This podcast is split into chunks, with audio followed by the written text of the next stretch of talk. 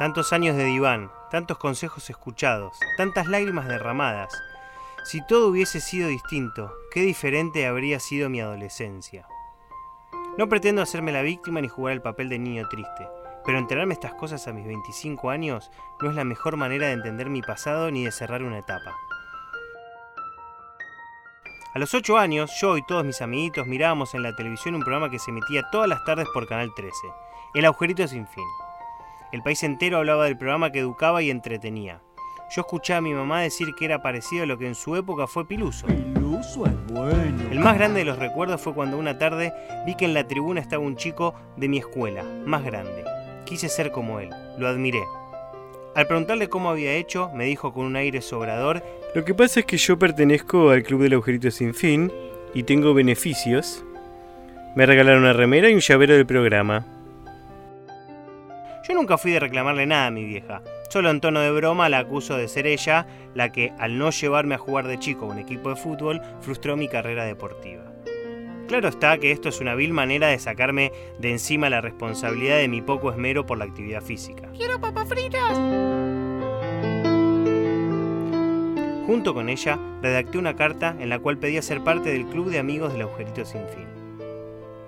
Lograr eso me hubiese dado el prestigio que necesitaba para no sentirme menos que nadie en la escuela. Es más, estoy seguro que todas las veces que reprobé exámenes fue por sentir que solo los elegidos por el club de amigos del agujerito sin fin podían tener la capacidad de aprobar algo. Seguramente también por esto pedir al psicólogo. En realidad no me afectó la separación de mis padres. Lo que me afectaba era que muchos de mis amigos eran aceptados por este club y por lo tanto poseían eso distinto que yo no tenía. Todas esas cosas ya las tenía superadas. El trabajo, los amigos, mi familia y mi novia encaminaron mi vida a la felicidad. Y ahora, justo ahora me vengo a enterar.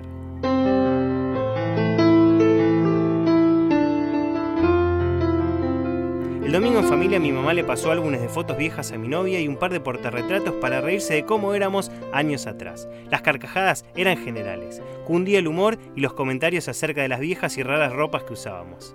Me paré para ir al baño y en un mal movimiento tiré al piso un portarretrato que estalló en pedacitos. Insulté a la mala suerte y empecé a juntar los vidrios. Acá viene lo terrible.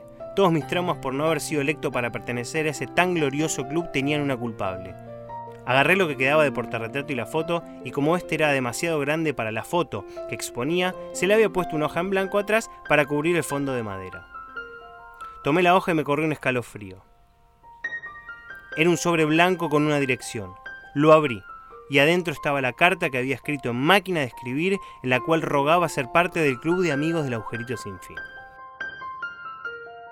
Ahora que había superado ese feo sentimiento de chico de no tener eso especial como para pertenecer al club selecto, justo ahora me vengo a enterar que mi carta nunca la mandaron, sino que fue usada para tapar un espacio de un portarretrato. Años de dolor se me cruzaron por la mente. Ese sillón que tantas veces me esperó para que le derrame mis penas se hizo presente. Fui de vuelta un chico por un instante. Miré la inocencia de mi vieja y la abracé porque la verdad que ese club no tenía nada en especial. Simplemente era para que los chicos que no tenían nada sientan que era parte de algo especial y ese llavero no lo necesitaba, si ni siquiera me daban las llaves.